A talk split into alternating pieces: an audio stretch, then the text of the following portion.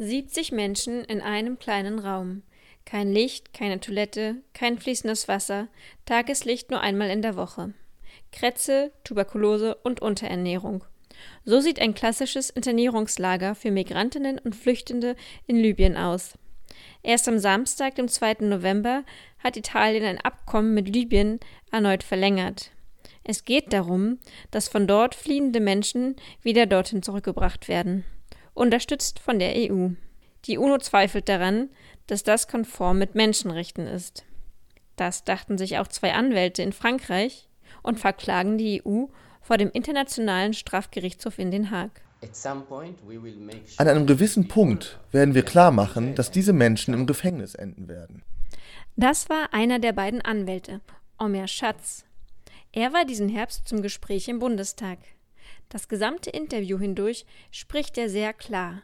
Ihm ist anzumerken, dass er tief in der Materie steckt.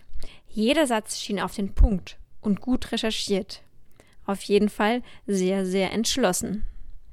Zusammen mit Studierenden der Pariser Sorbonne-Universität und seinem Anwaltskollegen Dr. Juan Branco hat er Beweise gesammelt. Die Klage wirft der EU Verbrechen gegen die Menschlichkeit in zwei Punkten vor. Ihr erster Klagepunkt? Es ist kein Versehen, sondern ein kalkulierter Plan, dass seit 2015 mehr Menschen im Mittelmeer sterben. Der zweite Klagepunkt? Die EU nutzt die sogenannte libysche Küstenwache als Stellvertreter für eine völkerrechtswidrige Arbeit. Damit machen sich die EU-Verantwortlichen selbst strafbar. Fangen wir mit dem ersten Klagepunkt an. Mehr Menschen sterben im Mittelmeer seit 2015. Omer Schatz begründet das so. Die Politik der EU hat bewusst und geplant ihre eigenen Rettungsschiffe abgezogen und dafür die Operation Sophia eingesetzt. Mit Sophia gab es zwar erst Frontex-Schiffe, doch die hielten sich nicht da auf, wo die meisten Boote in Schwierigkeiten geraten. Das sollten sie auch gar nicht.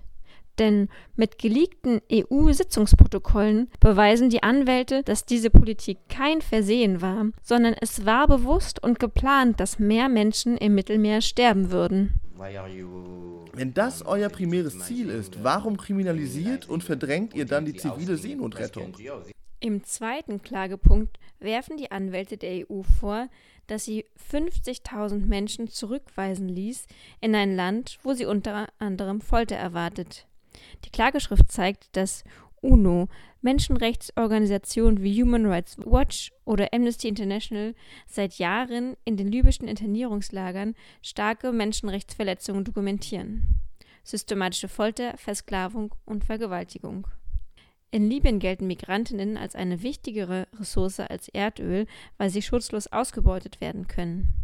So heißt es zum Beispiel im libyschen Immigrationsgesetz, der illegale Einwanderer zahlt 1000 libysche Dollar oder wird inhaftiert und zur Zwangsarbeit verurteilt.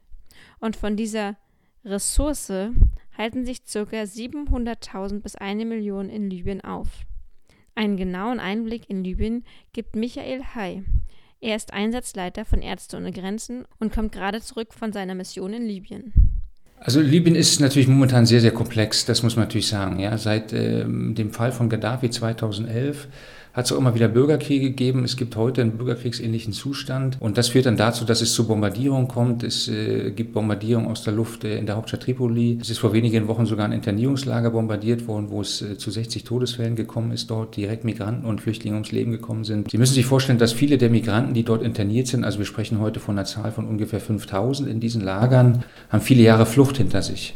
Ja, die kommen teilweise auch aus Bürgerkriegsländern, aus, aus Eritrea, aus Somalia und fliehen dann zum großen Teil vor den Bedingungen, die dort in ihren Herkunftsländern herrschen, sind dann viele Jahre auf der Flucht, sind äh, auf der auf ihrer Reise, wenn man das so bezeichnen kann, Opfer von Gewalt geworden, sind äh, zur Arbeit gezwungen worden, ähm, haben versucht auch schon das Mittelmeer zu überqueren, sind dort in Seenot geraten, sind von der libyschen Küste mal wieder zurückgebracht worden Omer Schatz betont, dass aus diesen Gründen die UNO Libyen als Land einstuft, in das nicht zurückgeschoben werden darf.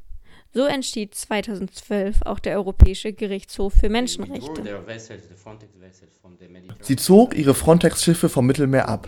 Und dann nahmen sie Milizen und statteten diese mit der Fassade der sogenannten libyschen Küstenwache aus, durch die sie zigtausende Menschen zurück nach Libyen schicken. Die Anwälte gehen noch einen Schritt weiter und zeigen, wie widersprüchlich es ist, was die EU sagt und was sie tut. Auf der Website des Europäischen Rates heißt es unter anderem, das Mandat der Operation besteht im Kern darin, zu den Anstrengungen der EU beizutragen, das Geschäftsmodell der Schleuser und Menschenhändler im südlichen zentralen Mittelmeer zu zerschlagen. So wird die libysche Küstenwache und Marine ausgebildet. Die EU möchte also mit der Operation Sophia den Schmugglern das Handwerk legen. Omer Schatz jedoch zeigt, dass gerade das Gegenteil der Fall ist. Even the unlawful das Geschäftsmodell der EU nährt die kriminellen Machenschaften der libyschen Küstenwache, anstatt sie zu bekämpfen. Sie sagen einerseits, sie würden das Schmuggeln bekämpfen, andererseits aber senden sie weiter finanzielle Unterstützung an die libysche Küstenwache, die am Menschenschmuggel beteiligt ist. Einer meiner Zeugen aus Darfur nahm in Libyen mit seiner Frau das Boot, um zu fliehen. Dann wurden sie von der sogenannten libyschen Küstenwache zurückgebracht und in einem Internierungslager der libyschen Einheitsregierung festgehalten. Dort wurde Geld von ihnen erpresst für ihre Freilassung. Ein Verwandter konnte es auftreiben, sodass sie auf ein zweites Boot gebracht wurden. Das Verblüffende war, die Schlepper, die sie auf dem Boot begleiteten, waren die Einsatzkräfte der libyschen Küstenwache, die sie vorher festgenommen und nach Libyen zurückgebracht hatten. Das war also das erste Zeugnis, das bestätigte, dass die libysche Küstenwache selbst am Schmuggel beteiligt was die Kooperation mit der libyschen Küstenwache betrifft, gibt es also eine sehr clevere Dissonanz seitens der EU bezüglich dessen, was sie sagen und dem, was sie tun. Doch der hohe Kommissar der UNO sprach den Widerspruch selbst aus. Wir evakuieren 30 Leute aus einem Internierungslager, doch am gleichen Tag werden 300 andere von der libyschen Küstenwache neu registriert. Der Widerspruch besteht außerdem darin, dass die Internierungslager mit EU-Mitteln mitfinanziert werden. Es geht gar nicht darum, die Lager zu schließen.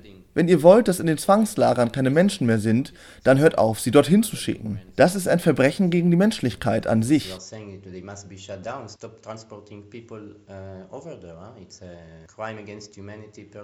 Omer Schatz scheint entschlossen.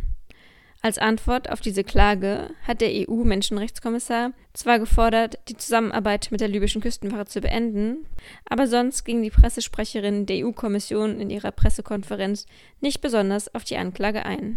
Die UNO aber hat den Internationalen Strafgerichtshof in Den Haag beauftragt, eine strafrechtliche Untersuchung durchzuführen. Zwei UN-Sonderbotschafter haben den Internationalen Strafgerichtshof aufgefordert, der Politik nachzugehen, die dieses kriminelle System unterhält. Und sie meinten damit Europa. Wenn es nicht der Internationale Strafgerichtshof ist, dann werden wir ein zweites Nürnberg-Tribunal finden, das EU-Beamte und die Beamten der Mitgliedstaaten strafrechtlich für ihre Verbrechen verfolgt. An einem gewissen Punkt werden wir klar machen, dass diese Menschen im Gefängnis enden werden.